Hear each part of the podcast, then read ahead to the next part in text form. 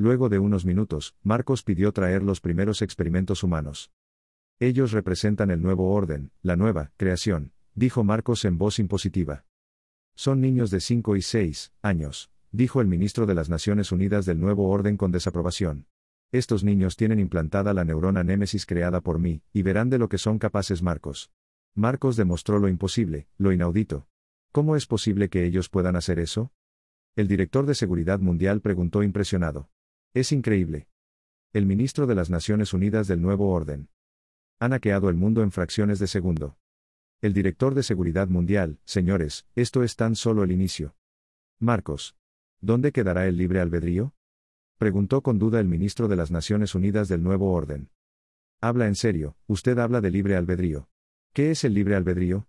Una raza que se aniquila una con otra por el poder, seres repugnantes sin una vida coherente, hacen un mal uso de su supuesta libertad. No, eso no es albedrío, es salvajismo humano. Esos simples mortales son una especie de plaga imparable que van mutilando la vida en la tierra. Son repugnantes, débiles, inferiores, seres sin libertad verdadera. Necesitan una nueva luz, un nuevo sol, un nuevo maestro, necesitan de nosotros, hombres de ciencia. Hoy ofrezco una salida a ese caos que ha esclavizado al hombre por milenios, porque ser libre no consiste en dañar a otro ni dañarnos a nosotros mismos.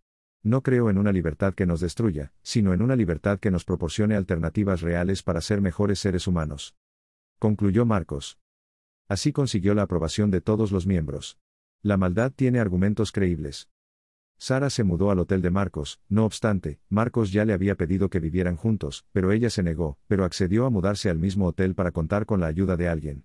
Weiser aún se encontraba en recuperación. Tengo que saber de Sara, no puedo seguir, así Weiser dice ya desesperado de la situación. No entiendes que si la llamas ella correrá peligro y también tú. La otra. Seguro ella considerará que estoy muerto. Si la amas de verdad, debes dejarla libre. Por ahora lo que debemos enfocarnos es en buscar los responsables de la muerte del director y buscar información referente a tu pasado. La otra con voz de furia. El agente te miró a Weiser, se acordó de la promesa que le hizo al padre de Weiser. Tommy, este es mi pequeño, John. Presentó George. ¿Cómo jugaremos si está en la incubadora? Tommy. No te preocupes, pronto lo harán. George. Agente T. Vociferó Mr. Weiser mientras que el recuerdo se esfumaba de la mente del agente T. ¿En qué estás pensando? preguntó Weiser de forma indirecta. Reflexionaba en nuestra niñez. Respondió el agente T.